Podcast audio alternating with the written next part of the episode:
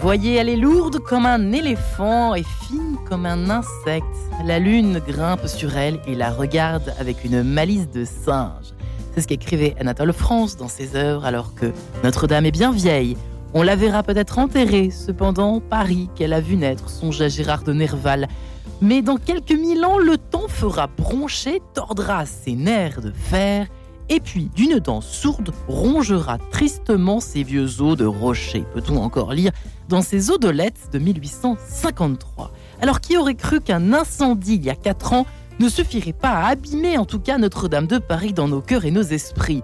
Quatre ans déjà que la flèche de cette cathédrale s'est brisée dans les flammes, quatre ans que les rêves et les fantasmes autour de son futur visage nous traversent nous font rêver et nous hantent parfois. Alors voilà, quatre ans après, comment Notre-Dame de Paris renaît-elle de ses cendres? Eh bien, tentative de réponse, j'espère en tout cas dans cette émission en quête de sens. Eh bien, j'ai la joie, la grande joie de recevoir mes euh, quatre invités et une invitée spéciale, une euh, invitée toute italienne euh, qui sera en ligne avec nous dans quelques instants. pour commencer, Sylvie, Sylvie bonjour. Bienvenue. Bonjour. J'ai bien prononcé votre nom? Bretonne. C'est bretonne, comme une vraie bretonne. Tout à fait. Bonjour madame, vous êtes déléguée générale tout simplement de la Fondation Notre-Dame. Euh, Michel Picot euh, est ici avec nous également. Bonjour monsieur. Bonjour madame. Vous êtes le président de Friends of Notre-Dame de Paris. Tout à fait. c'est bien ça. Donc là, c'est l'aspect international qui va nous intéresser dans quelques instants. Euh, Mathieu Louris pour l'histoire. Bonjour monsieur. Alors bonjour Mathieu. Bonjour. Ah bah, donc, ce matin, ça commence bien. C'est parce que j'ai cité euh, Gérard de Nerval, ça m'a mis dans tous mes états. Euh, vous êtes historien de l'architecture. Vous êtes spécialiste des cathédrales, de l'histoire des religions et du patrimoine religieux. Rien ne vous échappe ou presque en ce qui concerne justement Notre-Dame de Paris. C'est pour ça que vous êtes là ce matin. Merci. Je vous mets une petite pression quand même. Hein. À peine, juste un peu. Et enfin, the last but not the least, euh, le père Henri de Villefranche. Bonjour père. Bonjour. Ravi de vous recevoir dans cette émission. Parlez bien dans votre micro. vous êtes tout simplement chapelain à Notre-Dame. Oui. C'est pas une mince affaire, ça. Hein non, non, non. vous êtes enseignant, euh, euh, en, en, plus de cela, à la faculté Notre-Dame et au séminaire d'ici les Molinos. Nous serons donc en ligne avec Simonetta Greggio dans quelques instants, qui a été témoin de cet incendie et qui nous racontera euh, ce qu'elle a vécu et quatre ans après, ce qu'elle en retient. Voilà, ça sera dans quelques minutes. eh bien, Père Henri de Villefranche, qu'est-ce qu'on vit en ce moment à Notre-Dame de Paris? Vous qui êtes chapelain quand même de ce eh bien, nous, nous vivons depuis quatre ans le présent du chantier. Moi, j'étais déjà très impressionné avant euh, l'incendie. En plus, je suis l'aumônier de CASA, donc c'est une association de guides euh, bénévoles. Et j'étais très impressionné euh, lors de l'histoire de la cathédrale par le moment euh, au XIIe siècle où euh, Maurice de Sully a euh, l'idée d'entreprendre en plein milieu de sa ville cet immense chantier. Le temps des fondations, le, temps où on ne voit pas les murs levés. les murs sont, ce sont les fondations, c'est en dessous, c'est gigantesque. il se fait engueuler par pas mal de gens, il se fait critiquer, c'est pharaonique, ça déborde et surtout qu'on ne voit pas. C'est vraiment le temps de l'espérance, de la foi. Et j'ai suggéré que le chantier puisse être euh, pris au sérieux, non pas simplement dans la nostalgie euh, du passé, ni une vague espérance pour le futur, mais de profiter du temps présent, une sorte de réappropriation de l'aventure de Notre-Dame. Et je crois que ce qui se passe actuellement euh, sur le parvis, notamment depuis qu'il a été nettoyé, il est accessible, le podium a été mis, on, fait des célébrations. Euh, il se passe vraiment quelque chose euh, euh, sur le parvis de Notre-Dame. Le parvis de Notre-Dame, c'est Notre-Dame. Le chantier de Notre-Dame, c'est Notre-Dame. Et Notre-Dame restera un chantier. De hmm. toute façon, le 8 décembre 2024, ça sera toujours un chantier, et dix ans après, ça sera toujours un chantier. Et il faut non pas euh, se désoler de cela, mais au contraire d'y voir quelque chose de très positif. D'ailleurs, ça me paraît très évangélique. Hein. Euh, en théologie, on pourrait dire que l'idée de la justification, de la sanctification, euh, c'est un, c'est un chantier. Dieu fait de nous un chantier spirituel. Et Notre-Dame est comme une maquette de ce que Dieu fait avec eh ben, nous. C'est un peu rassurant, j'ai envie de vous dire ce matin, parce que moi, moi, ça me rend toujours triste de parler de Notre-Dame de Paris maintenant. Je suis désolée, je suis extrêmement nostalgique, mélancolique, tout ce que vous voulez. Euh, mais je regrette de ne pas y avoir été beaucoup plus, etc. Ça, c'est évidemment, je pense qu'autour de cette table, on partage tous, sauf vous qui y êtes, vous avez de la chance tous les jours. Mais, mais c'est vrai que, euh, au fond, c'est l'histoire aussi, c'est l'histoire de notre patrimoine. Et heureusement que madame et monsieur sont là, justement, pour euh, prouver que l'histoire est faite de destruction, de guerre, d'incendies euh, auxquels nous sommes peut-être moins habitués, nous, euh, à notre époque, euh, en, ce 21e siècle. C'est sûr qu'en France, voilà. alors, dès que quelque chose survient d'aussi impressionnant, on se dit, mais le, monde, le monde, le monde s'achève, quoi. C'est l'apocalypse, etc.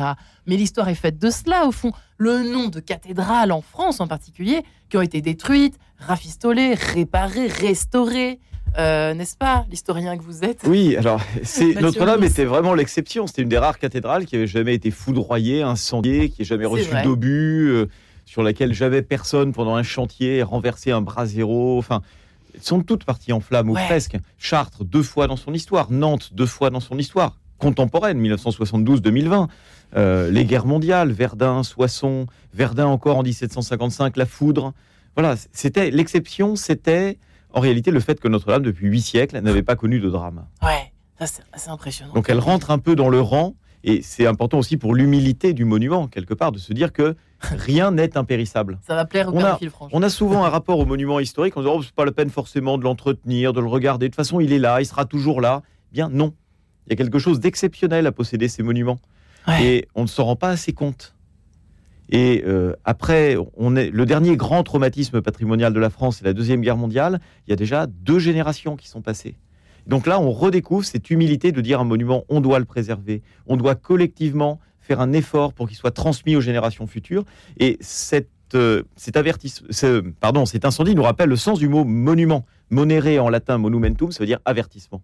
Magnifique. Avertissement, comprendre quelque chose, le signal qui est là. Et on a perdu cette fraîcheur du regard sur nos monuments.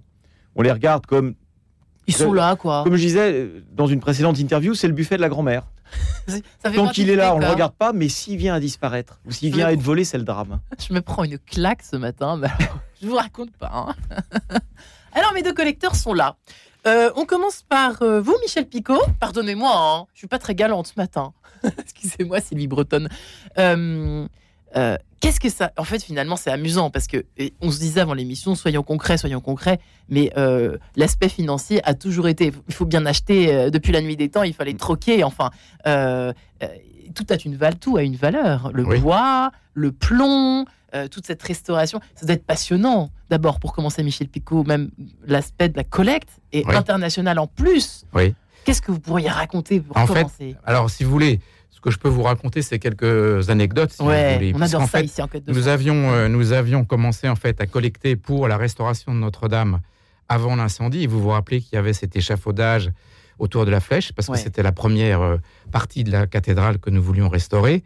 Et nous avions commencé, si vous voulez, euh, assez petitement, puisqu'en fait, le jour de l'incendie, pour vous donner un chiffre précis, nous avions à peu près 1000 donateurs le 15 avril au matin.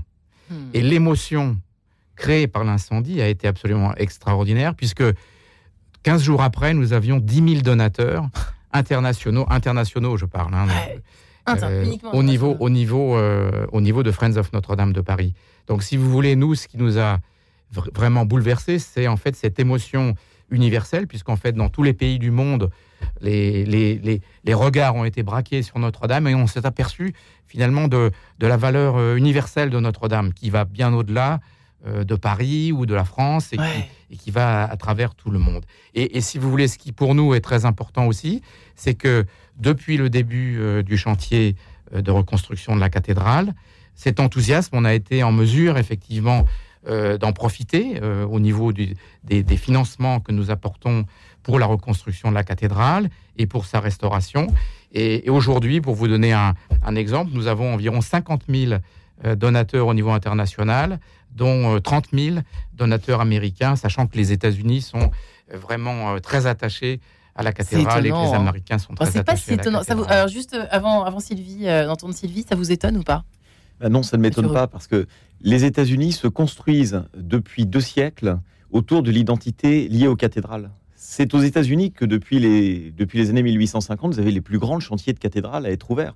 Tant dans l'église épiscopalienne, l'église anglicane des États-Unis, avec la cathédrale nationale de Washington, ou Saint-Jean-le-Divin, la cathédrale de New York, et également avec, avec les diocèses catholiques, Saint-Patrick euh, à New York, ou encore, je ne sais plus quelle est cette cathédrale, euh, je crois que c'est dans le Middle West, qui reprend la façade de Notre-Dame de Paris, trait pour trait, construite à la fin du 19e, début 20e siècle.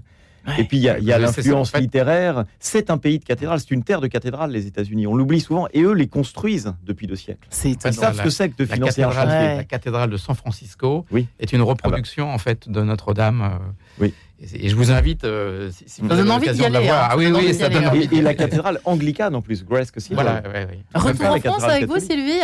Oui, tout à fait. Et merci Michel d'avoir euh, rappelé que nous avions commencé ensemble, Friends of et la Fondation Notre-Dame, euh, avec, euh, à travers une convention avec l'État, à engager des travaux de restauration euh, dès 2017 parce que justement la cathédrale avait besoin de travaux lourds et nous avions une convention sur 10 ans pour 60 millions d'euros. euh, pour euh, justement engager des travaux qui étaient urgents. C'était les travaux urgents avant l'incendie donc hein. Des travaux tout à fait euh, avant l'incendie. Vous vous souvenez peut-être, parce que ça a été très relayé dans les médias, que les statues des apôtres avaient été éli, élitroyées le mercredi avant l'incendie, donc quatre jours avant l'incendie. Il y a eu vraiment des miracles au moment de cette, cet incendie.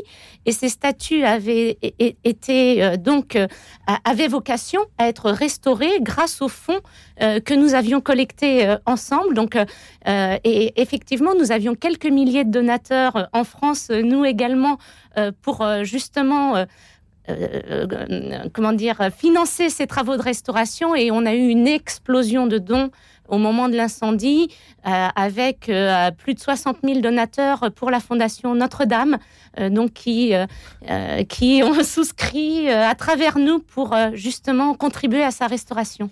Eh bien, j'aimerais bien qu'on sonne les cloches, j'allais dire. Euh, Simonetta de chez Simonetta Greggio. Toc, toc, toc, Simonetta, est-ce que vous êtes bien avec nous? Je suis là. Bonjour. bonjour. bienvenue. Alors, vous qui avez, euh, vous êtes romancière, on peut bien d'abord le, préciser, euh, spécialiste de tout ce qui est Dolce Vita, Brigitte Bardot, etc., le goût de l'esthétique. Bon, bref, vous étiez témoin de cet incendie il y a 4 ans. Vous vous en souviendrez toute votre vie ah oui, oui, tout à fait.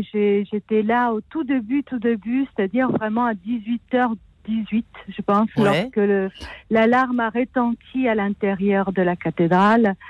Et d'ailleurs, c'est drôle parce que c'était le début de la semaine sainte et j'ai toujours été très attentive à cette semaine qui pour moi est l'une des plus importantes de l'année pour tout ce qu'elle porte de, de signification euh, à la fois religieuse, mystique. Donc j'étais très attentive à ça. Et c'est vrai que pour moi, la, la, la cathédrale, enfin Notre-Dame, c'était mon kilomètre zéro de Paris parce que je suis arrivée à Paris lorsque j'avais euh, à peine 20 ans. Et c'était pour moi le, une sorte de, une sorte de, non pas de monument qui reste et que je ne vois pas. C'était pas le buffet de la grand-mère. C'était vraiment pour moi une présence active, une vraie présence, euh, je dirais, euh, de, de, de protection. J'allais souvent à Notre-Dame. J'y suis allée. J'ai eu la grande, grande chance d'y aller avec euh, votre collègue euh, Philippe Delaroche une nuit pour faire une nuit de Noël pour faire une émission là-bas pour vous, d'ailleurs pour euh, pour votre radio. Donc, cette, pour moi, cette ambiance de Notre-Dame, cette présence de Notre-Dame était une présence active dans ma vie. Donc, quand je suis arrivée euh, sur les lieux. J'habitais rue Monge, donc euh, juste à, quelques dizaines de mètres, hein, c'est vraiment à côté. Et mon voisin m'a dit, tiens, il paraît que euh, le, toit, sur le toit, il y a un filet de fumée. tu viens voir avec moi Donc j'ai couru voir ce qui se passait. Et je vois effectivement un filet, mais, un mince filet de fumée qui sur la, à côté de la cloche. Hein. Ouais. Et je me dis, mais c'est pas grave, enfin, c'est vraiment un seau d'eau et c'est bon, c'est fini, quoi. C'est, euh, voilà. Et puis, euh, j'étais avec les premiers, on était une dizaine à regarder, euh, à regarder ce qui se passait. Et puis au fur et à mesure que les minutes s'écoulaient, mais c'était très très lent ces minutes. Et cette, cette flamme, euh, voilà, devenait de plus en plus euh, intense. Et, euh, et, et ça, ça commençait vraiment à, à prendre sur les, voilà, sur la, sur la, je sais pas si c'était 21 hectares de de tuiles, enfin 21 étoiles, de, c'était des hectares de, de chêne. C'était, c'était donc ça a brûlé, mais comme un voilà, comme euh, d'un matou, ça me pourrait très très vite. Mm. Et plus ça brûlait, plus les flammes, enfin le vent, il y avait du vent ce, ce soir-là, le, le 15, le lundi 15, il y avait du vent et ça nous rabattait la poussière des chênes dans les yeux et donc on pleurait tous. Dans tous les sens du terme, quoi. Dans tous les sens du terme, c'est-à-dire qu'on pleurait à cause de, de ces émanations et puis on pleurait parce que bah, c'était envoyé notre-Dame qui brûlait sous nos yeux. C'est un, un, spectacle qui vous. Enfin, moi, j'ai bien écouté euh, euh, ce que disait votre historien et puis euh, les dons, les cadeaux, tout ça. Mais moi, j'ai en tête ce moment-là et ce moment-là, c'est imprimé à jamais dans mon hum. cœur.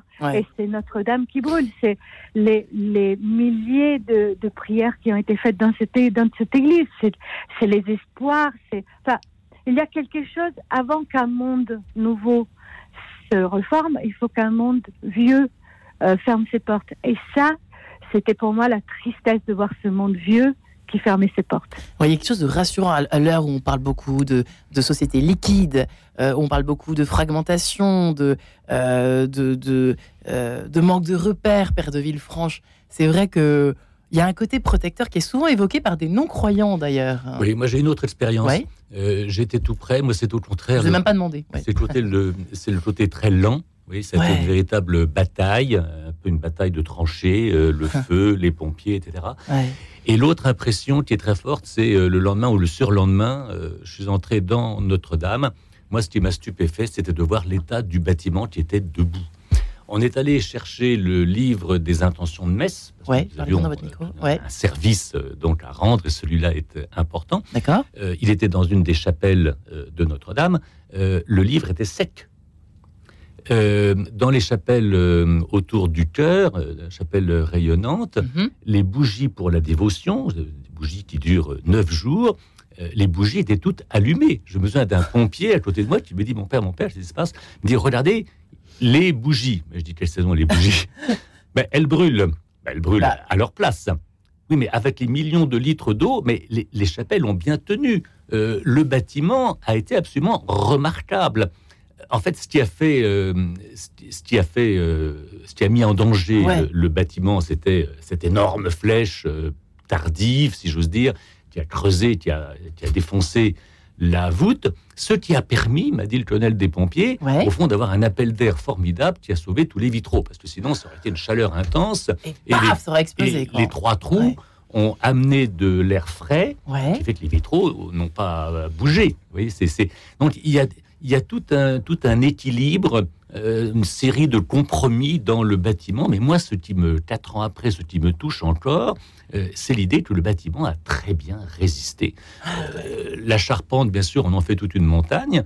Ça se refait assez facile, enfin, ça se refait assez facilement, ce fameux Mikado, etc. Et c'était très émouvant d'aller dans la forêt et tout.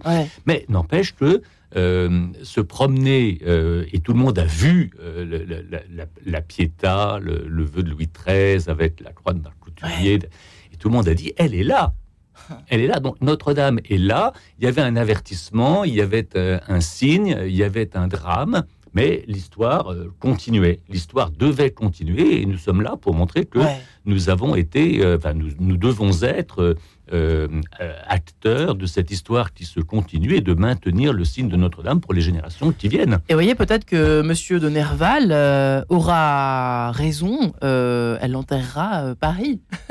cette Notre-Dame finalement. Exact, oui, oui, oui. Le, fragile peut-être, mais n'empêche, euh, construite de manière extraordinaire à toutes les, depuis le XIIe siècle. Et euh, en un sens, c'est elle qui nous montre euh, comment nous tenir debout. C'est eh pas sauver Notre-Dame, c'est comme sauver la planète. non, non, non, non, non. on, est au service, je reviens à mon idée du chantier, on est au service de ce chantier, mais le maître du chantier, euh, euh, je crois que c'est vraiment, euh, que c'est vraiment Dieu. Vous avez du mal à le dire, mais. Mais, non, parce, bah, parce qu'il faut fonctionner par analogie. Euh, le, c'est pas pour mettre des miracles partout. C'est une, une, collaboration. Vous savez, Notre-Dame, c'est d'abord euh, le mystère de l'incarnation. Le mystère de l'incarnation, c'est Dieu qui vient à nous, c'est Dieu qui vient dans le monde. Alors, euh, les, compagnons, les compagnons le comprenaient. Ah, dès le lendemain. n'est-ce pas? Dès le lendemain, ça c'était extraordinaire. Eh bien, je crois qu'il est l'heure de nous quitter pour mieux nous retrouver dans quelques secondes, si vous le permettez, après cette page en couleur. À tout de suite. Thank you.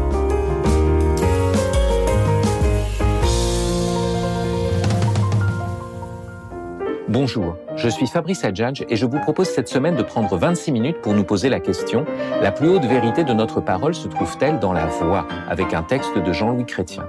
Rendez-vous ce samedi à 11h30 et si ce samedi vous faites Shabbat ou que vous prenez votre leçon de chant corse, notre émission Matière à penser s'écoute aussi très bien en podcast. N'oubliez pas que vous êtes intelligent. ADF Bayard Musique vous présente un extrait du nouvel album de Jean-Claude Gianada, Chercher avec toi, Marie. Dans ce double album, Jean-Claude Gianada nous offre 32 prières dédiées à Marie, déjà chantées par des milliers de personnes lors de célébrations ou de rassemblements. Retrouvez l'album Chercher avec toi, Marie de Jean-Claude Gianada chez tous les libraires disquaires et sur le site bayardmusique.com.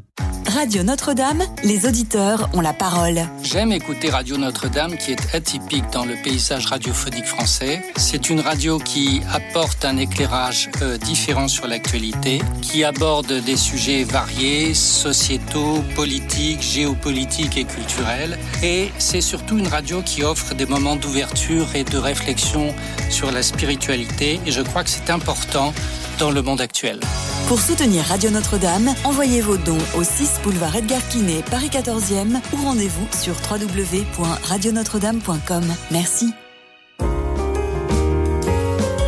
En quête de sens, Marie-Ange de Montesquieu. Une matinée spéciale autour de l'anniversaire de l'incendie de Notre-Dame de Paris qui fait partie de son histoire. C'est vrai qu'on on a l'impression, on ne sait pas s'il faut être triste et célébrer, mais on célèbre. Et le père de Villefranche est là, et euh, Mathieu Lours aussi, pour nous prouver qu'il faut se réjouir de. Euh, et, les collecteurs aussi qui sont là, finalement, hein, nous le prouvent aussi, qu'il faut se réjouir finalement euh, de, cette vie qui se poursuit, la vie de cette cathédrale, la vie de l'histoire de Paris et de l'histoire de l'Église, et de cette incarnation dont il faut prendre conscience davantage quand on est chrétien, n'oublions pas. Quatre ans après Notre-Dame de Paris, renaît-elle de ses cendres? Eh bien, c'est la question que nous posons nos quatre invités. Sylvie Breton, déléguée générale de la Fondation Notre-Dame, Michel Picot, président de Friends of Notre-Dame de Paris, Mathieu Lours, historien de l'architecture, qui nous explique euh, comment, d'où on est parti et où est-ce qu'on va. Père Henri de Villefranche, chaplain à Notre-Dame de Paris, qui enseigne également à la faculté Notre-Dame au séminaire d'ici les Moulineaux. Euh, eh bien, nous sommes absolument ravis d'être en présence de ces quatre experts, chacun en son, domaine. C'est tout à fait fascinant euh, de se rendre compte, par exemple, que la voûte fait que 10 cm d'épaisseur. Oui, c'est une des grandes surprises. c'est l'une des grandes surprises que de voir que la voûte de Notre-Dame de Paris, c'est un voile de pierre. Entre 10 et 15 cm, là où à Chartres ou à Nantes, vous avez entre 40 et 50 cm de maçonnerie. C'était lié au fait qu'on voulait construire la cathédrale la plus haute jamais réalisée. 33 mètres, c'était un record en 1163. Hein. et il a fallu faire des compromis. Et parmi les compromis, solidifier la voûte en, faisant une en réalisant une voûte d'ogive à six parties, mais aussi l'alléger au maximum. Et évidemment, en cas d'incendie, en cas de chute de poutre, il y avait un risque à prendre face à un aléa un peu, un peu imprévisible. Et ça explique ces trois grands trous dans la, dans la voûte. Ouais. Euh, effectivement, les, les, les, au niveau des collectes, par exemple, internationales, j'imagine que ça se fait par. Euh, les gens savent ce qu'ils donnent, pourquoi ou pas. Oui, oui. Tel ou tel. Euh, ah bah, si vous voulez. D'abord, ce qu'il faut dire, c'est que le financement de la restauration de Notre-Dame est à 100% en fait un financement privé en fait français et international. Donc ça c'est tout à fait remarquable. Et cette et, et, si vous voulez, les gens donnent pour la reconstruction de Notre-Dame, ils donnent pour la restauration de Notre-Dame, et parfois, il donne aussi pour certains éléments de restauration de Notre-Dame. Mais il faut vraiment avoir en tête que c'est vraiment cette euh, émotion et cet attachement international à Notre-Dame qui est euh, qui est la clé en fait de, de ce projet de, de reconstruction. Alors j'avais j'avais une anecdote à vous raconter que j'ai pas encore racontée, mais je vais quand même vous la raconter. J'ai reçu en fait une, une, un jour une lettre euh, des États-Unis en fait d'une d'une personne qui était une résidente d'un EHPAD, en fait, américain, d'une résidence pour seniors. Et, cette, cette, personne me, me dit, m'a envoyé sa petite lettre en me disant, je, j'étais en train de prier je regardais Good Morning CBS, qui est l'émission matinale américaine bien connue. Mhm. Donc elle priait en train de regarder Good Morning CBS. Elle me dit Pourquoi Je veux contribuer. J'aime, j'aime Notre-Dame, j'aime Paris, j'aime la France et je veux contribuer à la restauration de Notre-Dame. Et dans l'enveloppe, il y avait un billet de 10 dollars.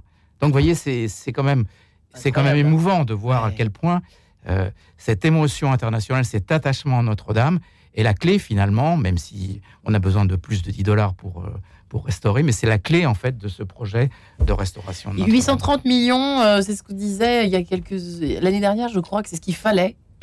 Avec 830 millions euh, d'euros, ça, ça, suffira apparemment. non, ça suffira pas. Ça suffira pas. ça suffira pas. mais, euh, mais bon. Mais, mais en fait. Année après année, en fait, les donateurs contribuent et, on peut en fait. continuer à hein. contribuer et ils sont de plus en plus nombreux à le faire.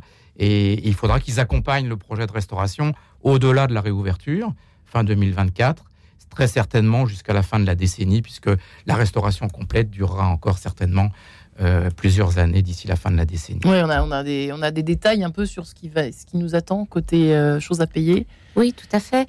Euh, les, les, 850 millions qui ont été collectés 850, hein, à, à, ce jour dans le cadre de, de la souscription nationale sont vraiment utilisés pour pouvoir restaurer suite aux dégâts de l'incendie. Mais euh, comme le disait Michel, les travaux euh, vont euh, se poursuivre au-delà pour continuer à consolider, et notamment les extérieurs de, de la cathédrale. Et par ailleurs, nous avons nous aussi à financer les, travaux, les aménagements intérieurs qui ne font pas partie justement de cette hmm. souscription qui est réservée à financer euh, la restauration de la, de la cathédrale propriété Merci Sylvie, parce que tout le monde a très peur. Père de Villefranche, alors je m'adresse à vous, est-ce qu'il faut avoir peur? L'aménagement, on a toujours peur aux Oh là là là là, qu'est-ce qu'ils Mais pas du tout. Qu'est-ce qu'ils vont nous faire? Mais pas du tout. Mais d'abord, euh, ceux qui rêvent, voyez-vous, euh, de, la restauration à l'identique, ne, ne, ne, sont jamais rentrés dans Notre-Dame. Il faut se rendre compte, et on l'a dit tout à l'heure, que l'état de Notre-Dame n'était pas du tout satisfaisant. Euh, il y avait des travaux. Il n'y a pas que l'incendie qui a fait mm. du mal à Notre-Dame. Il y avait son état euh, avant l'incendie qui n'était pas sain. D'accord. Et assaillienne. Mm. Euh, l'intérieur est, abominablement crasseux. Et ce n'est pas l'incendie qui a sali Notre-Dame. Les, les, peintures autour du cœur étaient totalement illisibles. L'incendie a été l'occasion de la restauration de ces peintures qu'on ne voyait pas avant l'incendie à cause de la crasse qui s'est accumulée depuis 150 ans, depuis les travaux euh, de Vuelduc, et le, nettoyage. Alors déjà avec l'eau des pompiers. Euh, c'est vrai. Même la statue de Sainte Thérèse, qui, n'est pas la plus antique, euh, ah oui, elle coûte cher et elle était tout à coup toute propre et toute mignonne, alors qu'elle qu'elle était dégoûtante. Et euh, le travail scientifique de, de, nettoyage fait apparaître une Notre-Dame qu'on ne connaissait pas. Incroyable. Alors évidemment, l'aménagement euh, aussi bien du choix des assises, enfin tout simplement les chaises euh, pour s'asseoir, le mobilier liturgique, tout ça doit être réfléchi. Euh, en amont, est-ce que tout le monde sait bien, au fond, à quoi correspond un hôtel, à quoi correspond un baptistère, qu'est-ce qu'un ambon, quels sont les rapports entre les différents meubles qui sont utiles pour une célébration, à quoi sert une cathèdre, où mettre euh, le tabernacle. Ce sont des réflexions euh, de fond. On a l'impression de savoir, comme dit, alors ça fait chic, comme dit saint Augustin à propos d'autre chose. Si on me demande pas, j'ai l'impression de savoir, mais quand on me demande précisément de quoi il s'agit, je ne sais plus. Et on s'est mhm. trouvé quelquefois un peu à court en disant au fond, mais les, euh, c'est une occasion merveilleuse de se réapproprier les, les fondamentaux d'une cathédrale, alors notamment de la liturgie. Rendons-nous compte que euh, Notre-Dame a été construite notamment pour la célébration de la liturgie et que 850 ans après, c'est toujours le même motif qui nous gouverne. C'est le, même projet. C'est très rare tout de même qu'un bâtiment continue à avoir la même, euh, la même fonction. C'est d'ailleurs souvent un, choc au plan de la culture contemporaine. Comment se fait-il euh, qu'on continue à faire la même chose depuis bientôt mille ans dans, le même endroit et qu'en même temps on y, soit aussi attaché alors qu'on n'a pas du tout le même rapport, notamment à la foi catholique, euh, qu'on l'avait euh, ni au Moyen Âge, ni à la Renaissance, ni au, ni XVIIIe siècle. cette, continuité de l'histoire est une véritable provocation. Et euh, le, bâtiment de Notre-Dame ne doit pas être rêvé comme étant sorti euh, euh, tout à fait unifié au XIIe siècle d'un seul coup et n'aurait pas bougé mm. pendant 850 ans. C'est un monument qui a sans cesse évolué et qui va continuer d'évoluer parce que on ne le reconnaît pas du tout comme on était habitué à le connaître. Et c'est une sorte de pression dans le bon sens du terme, une sorte de provocation pour que notamment la liturgie qui elle aussi euh, s'est beaucoup développé depuis le Concile de Trente, depuis le XXe siècle, le Concile Vatican II, retrouve une sorte de, de lieu, une sorte d'écrin qui soit exemplaire de la grandeur, de la fécondité, de la beauté de la liturgie contemporaine. C'est Monseigneur Ulrich qui a la grosse pression, là pour le coup. Oui, pour euh, choisir bien, ses euh, prédécesseurs ont déjà pris la mesure. Lui-même, c'est parfaitement ben, le, signe de sa venue à Notre-Dame. Ça s'est fait sur le parvis de Notre-Dame. Il n'a pas été ni à Saint-Sulpice, ni à Saint-Germain-l'Auxerrois, ni ailleurs. C'est à Notre-Dame. Il a bien pris la mesure de la, de la, de la symbolique euh, de ce lieu et il a réorganisé l'administration euh, de Notre-Dame pour que le projet euh, aboutisse euh, dans maintenant 18 mois, parce que l'ouverture au culte et à la visite en même temps, c'est une, c'est une ambition extraordinaire. Ouais. Décembre 2024 d'après ce qu'on lit, mais on verra bien. Hein. Écoutez, tout le monde tient, tout le monde. Alors, n'oublions pas que de décembre 2024, c'est l'ouverture d'une année sainte internationale. Donc, hmm. tous les 25 ans. C'est une bonne pression, ça, je trouve. Ah ben oui. Nous, que ce soit le jour où ça commence ou un peu plus tard, on sait pas tellement le problème, mm. mais tout le monde tient, tout le monde tient à cette date euh, fin 2024. Et pour mm. nous, catholiques, euh, c'est du pain béni. Ouais, ce serait extraordinaire. Euh, c'est ça qui vous passionne. Qu'est-ce qui vous passionne au fond dans l'histoire des cathédrales, dans l'histoire architecturale des cathédrales, Mathieu Lourdes Ça tout, Titi, ça? Il y a d'une part, la... effectivement, ce rapport au sacré, à la liturgie, au rite. C'est-à-dire qu'en fait, elles répondent à une fonction souvent dans la cathédrale, on regarde la structure. Comment ça tient, pourquoi ça tient, pourquoi c'est haut, pourquoi c'est long, etc. Ce qui est intéressant, c'est de voir comment on a adapté ça à ce qui se déroule à l'intérieur de la cathédrale. C'est-à-dire une action liturgique et une permanence du sacré. Vous, c'est ça qui vous intéresse Oui. La présence réelle et l'action eucharistique. Les deux. Et comment, à partir de là, on construit une structure architecturale. C'est le rapport entre la beauté la fonction et la structure. Mais ça, c'était très, très, très, très. Euh, ça faisait partie, c'était une seconde nature euh, de nos. Euh, j'allais dire constructeurs de cathédrales, nos bâtisseurs de cathédrales, pardonnez-moi, n'est-ce pas? Ça, c'est quelque chose qui, moi, qui me fascine complètement. Oui, et puis il y a quelque chose de disruptif. C'est-à-dire que c'est le maître d'ouvrage, l'évêque, qui décide là, maintenant, on va construire quelque chose d'autre. Ça a toujours été comme ça? Ça a toujours été comme ça, mais avec une référence qui n'était pas seulement l'avenir, mais qui était aussi le passé. C'était faire quelque chose d'aussi beau qu'une basilique paléo-chrétienne pour évoquer la Jérusalem céleste du futur. C'était entre l'âge d'or de l'Empire chrétien et le futur de la Cité sainte. Et il fallait un édifice en tension entre les deux. Et c'est toujours le cas? C'est toujours le cas. Quand on construit une église aujourd'hui, il y a euh, l'aujourd'hui du culte, la fonction sociale et, transcendante du culte, et puis l'idée de d'avoir un édifice qui évoque à la fois les, moments fondateurs, les, et puis cette projection dans le futur. le christianisme est une religion qui s'incarne dans le temps et dans l'histoire. Et tout bâtisseur de cathédrale le sait, hmm. à toutes les époques. Et à partir de là, il faut construire quelque chose qui soit efficace dans l'ici et maintenant, mais qui dise quelque chose aussi au-delà. Je crois que Notre-Dame de Paris, elle est, euh, elle est vraiment dans, dans, tout ça. Elle a gardé les colonnes de la basilique paléo-chrétienne. C'est pas les mêmes, mais il y a des colonnes. Les vitraux évoquent la, les gemmes, les pierres précieuses de la Jérusalem céleste. Euh, et puis, elle est complètement dans la société médiévale, avec un espace pour les clercs, un espace pour les laïcs, le rapport au roi, le rapport au peuple de Paris. Et elle a su être adaptée. Les, les, évêques et Louis XIV au XVIIe siècle l'adaptent au Concile de Trente. Euh, la même chose après le Concile Vatican II. La structure demeure et son aménagement s'adapte à la réalité euh, socio, socio-liturgique. Eh bien, écoutez, c'est tout à, tout à fait fascinant de vous entendre tous les quatre euh, ce matin, tous les cinq, cinq avec Simonetta Greggio. C'est vrai que j'aurais voulu lui poser la question qu'est-ce qu'en Italie euh, aujourd'hui, euh, avec toutes ces évidemment ces œuvres, ces magnifiques bâtiments et institutions religieuses en tout genre, qu'est-ce que qu'est-ce que ça leur fait au fond? Parce que les États-Unis, on peut comprendre cette fascination, mais l'Italie, peut-être, voilà. J'aurais bien aimé lui poser la question, mais l'émission passe tellement vite. on se retrouve juste après ces quelques notes. Euh, j'ai hâte de vous retrouver, messieurs, dames, dans un instant. À tout de suite. Radio Notre-Dame.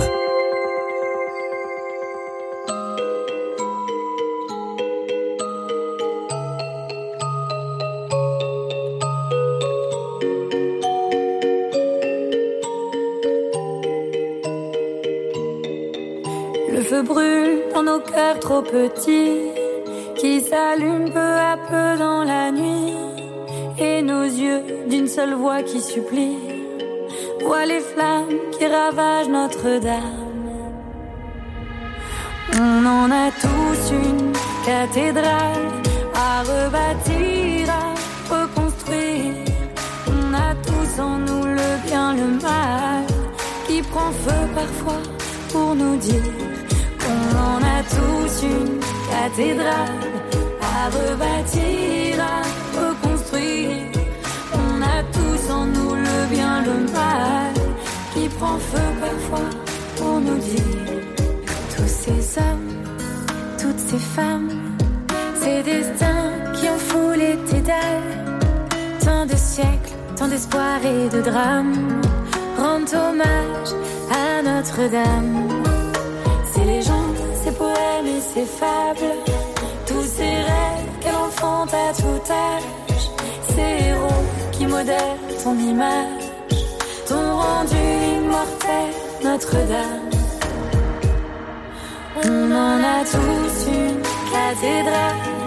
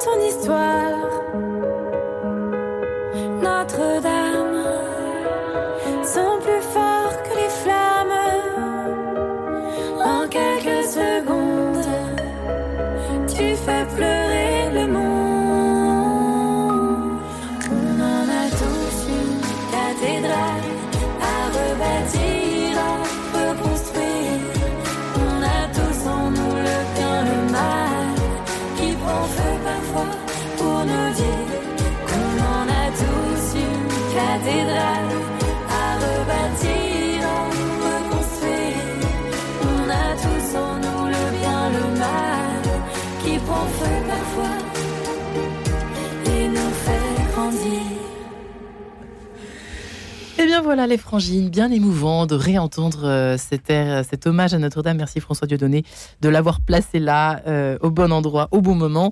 Quatre ans après Notre-Dame de Paris, René-Tel de César, j'ai presque envie d'ajouter comment en fait René-Tel de César, bien sûr, avec Sylvie Bretonne et Michel Picot qui sont là, nos collecteurs du jour. Côté international, Michel Picot, euh, pour Michel Picot, et côté France, pour Sylvie Bretonne, Mathieu Lours, historien de l'architecture, Père-Henri de Villefranc, chapelain à Notre-Dame.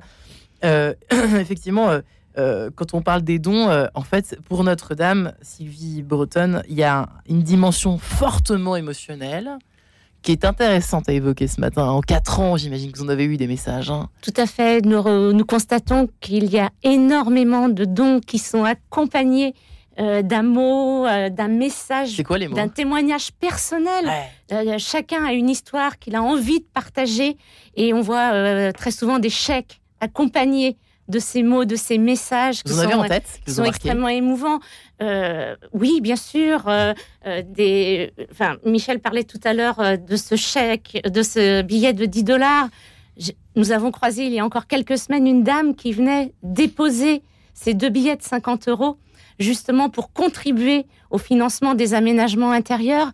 Et elle n'a pas voulu donner son nom. C'était vraiment, elle ne souhaitait pas de reçu fiscal. Elle était là vraiment pour témoigner de son attachement à Notre-Dame. Et c'était extrêmement émouvant de voir cette, cette femme venir en toute simplicité euh, déposer euh, euh, évidemment sa, contribution. Alors aujourd'hui, les, dons qu'on reçoit sont vraiment de montants extrêmement différents. Nous avons des petits, il n'y a pas de petits dons, mais nous avons des, dons de tout montant et jusqu'à des chèques extrêmement importants, des entreprises aussi qui viennent financer, notamment pour la suite. Hein. Nous, nous, avons collecté 350 millions pour la restauration.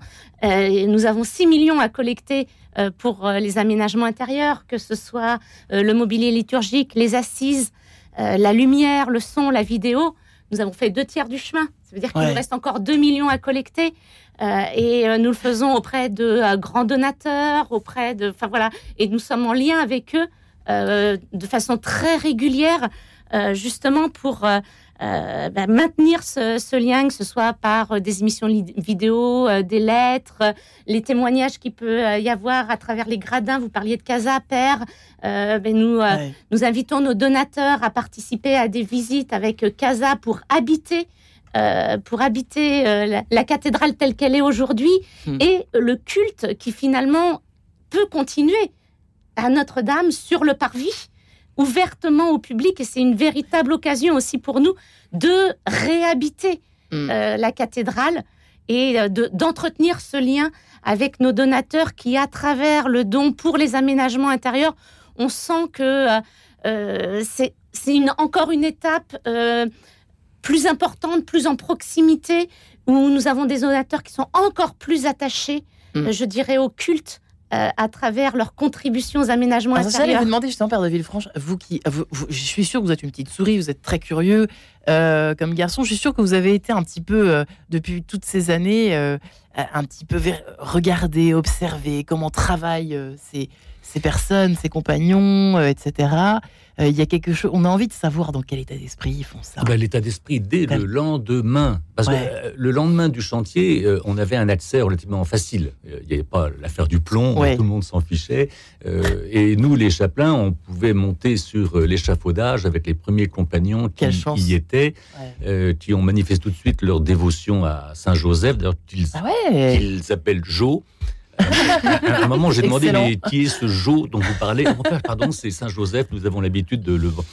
Euh, Incroyable. Imagine aussi que les compagnons avaient demandé que on puisse euh, célébrer la messe quotidiennement dans la cathédrale, dans, une des chapelles, euh, pour soutenir spirituellement, sacramentellement le, le travail de la pierre, du bois, du verre et que matériellement ça n'a pas été euh, possible. Et puis la France est un peu, est un peu compliquée pour ça.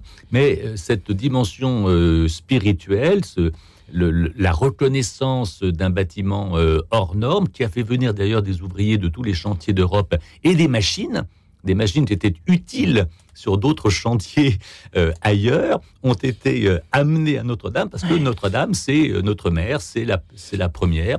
D'ailleurs, je crois que j'ai un mauvais souvenir, dans la première semaine, il y a même eu des vols qui ont été commis. Euh, le chantier n'était pas protégé, bien sûr, comme il l'est euh, maintenant, y a à la fois le meilleur et il y a hum, le pire. Mais on pourrait dire aussi que actuellement, euh, sur le parvis, ou pardon, le dimanche de Pâques, qui faisait un temps superbe, il y avait 200 personnes sur le podium qui se prélassaient au soleil. On a fait une petite liturgie d'annonce de Pâques avec les deux bourdons qui ont, qui ont sonné. Ça a rassemblé tout le monde. Euh, une bonne partie était catholique, d'autres ne l'étaient pas du tout. Euh, on a pu rassembler tout le monde autour de l'annonce de la résurrection du Christ avec une liturgie de la parole, avec euh, des chants, avec une bénédiction. On a repris la bénédiction des rameaux en même temps. Tout le monde s'est partagé les quelques bouquets que l'on avait. Notre-Dame, voyez-vous, c'est à la fois le, sommet de la vie chrétienne avec la célébration de la messe qui est honorée là-bas. Moi, comme prêtre, vivre la messe à Notre-Dame, euh, c'est unique en son genre. Incroyable. Euh, la messe, c'est la messe, c'est la, même partout. Enfin, disons que à Notre-Dame, euh, personnellement, je, le, je, la vis de manière tout à fait peut-être maximale, mais Mais il n'y a pas non plus que la messe, parce que la messe, c'est pour les baptisés, si vous voulez. Hein. D'un autre côté, il y a tout un arsenal dans les signes non seulement sacramentels, mais qu'on appelle aussi des sacramentaux, les bénédictions, l'eau bénite, les chemins de croix, les, annonces, les, mystères. Il y a tout un arsenal formidable, d'ailleurs, qui est en exercice depuis mille ans dans notre tradition, qui nous demande à être revêtu et qui est disponible pour la multitude. Parce que ce qui intéresse, enfin c'est notre expérience à nous, à l'intérieur de, Notre-Dame, ce qui intéressait les gens les plus étrangers, même à la foi catholique, c'était pas tellement le bâtiment lui-même, euh, c'était ce qui s'y passait. Hmm. Un concert, une célébration, euh, des vêpres, euh, une conférence. En fait, les, les gens du monde entier aiment bien être accueillis par d'autres personnes qui font quelque chose.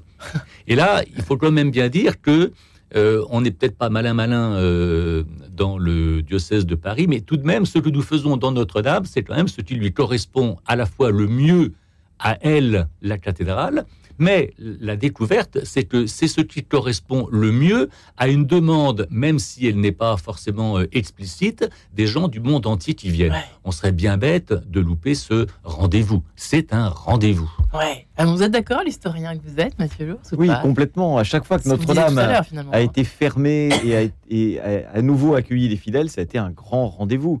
Il y a eu d'abord à la fin de la Révolution française, quand le culte est rétabli, d'abord discrètement en 1795, puis officiellement par le premier consul en 1801, après les travaux de restauration de 1864 à la, fin.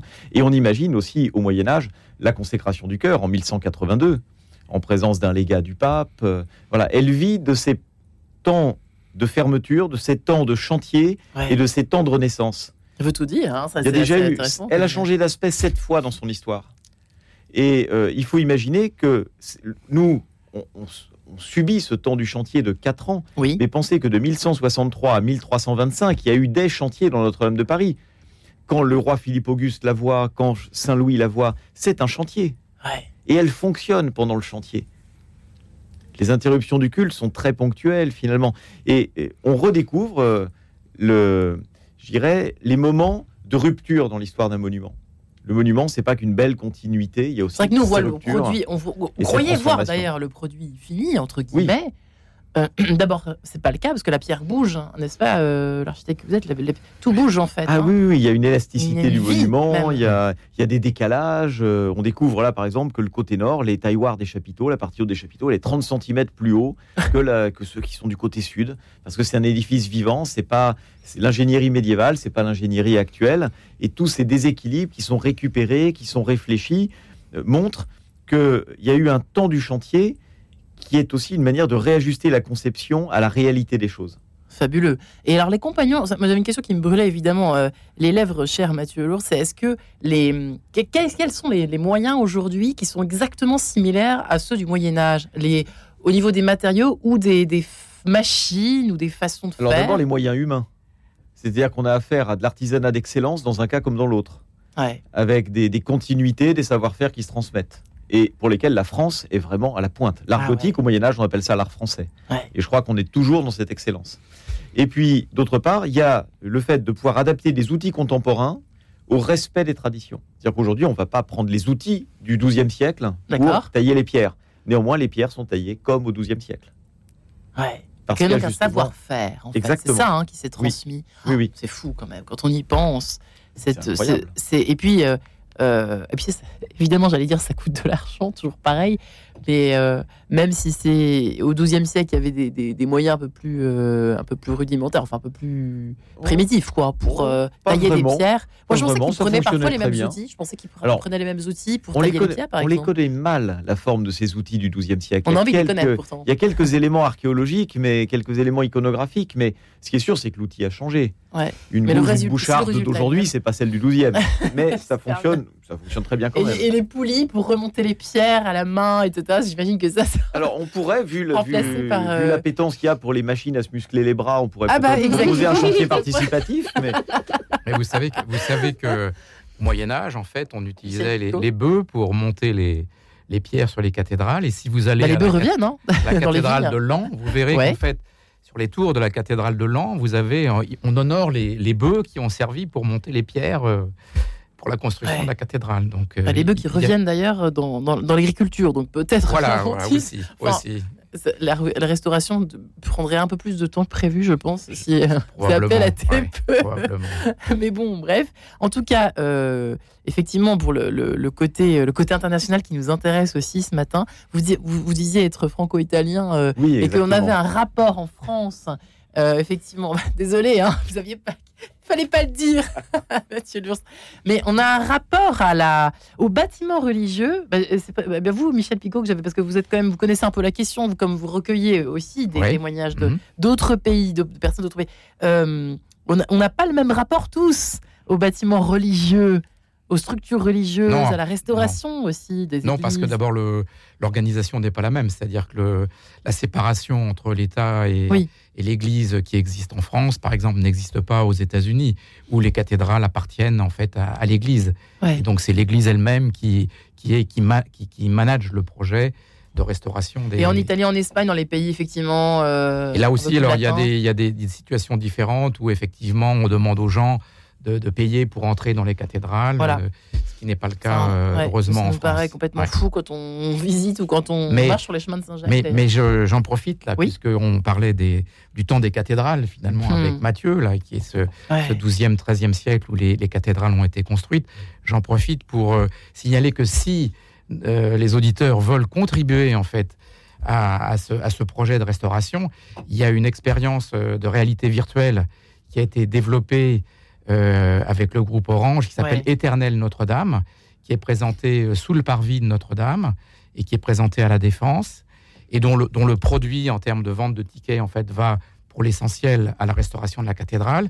Et, cette expérience en fait vous permet en, 45 minutes de faire en fait un, parcours à la fois de temps, c'est-à-dire du temps des cathédrales au XIIe siècle quand euh, Notre-Dame était en construction jusqu'aujourd'hui, dans le temps et dans l'espace, donc ce qui est encore plus extraordinaire, puisque vous pouvez monter dans les tours de la cathédrale, redescendre dans le chœur, au milieu des, au milieu des, chanoines d'ailleurs, et puis terminer avec euh, l'archevêque de Paris sur le parvis quand euh, il reprend les clés de la cathédrale en, 2004, en 2024.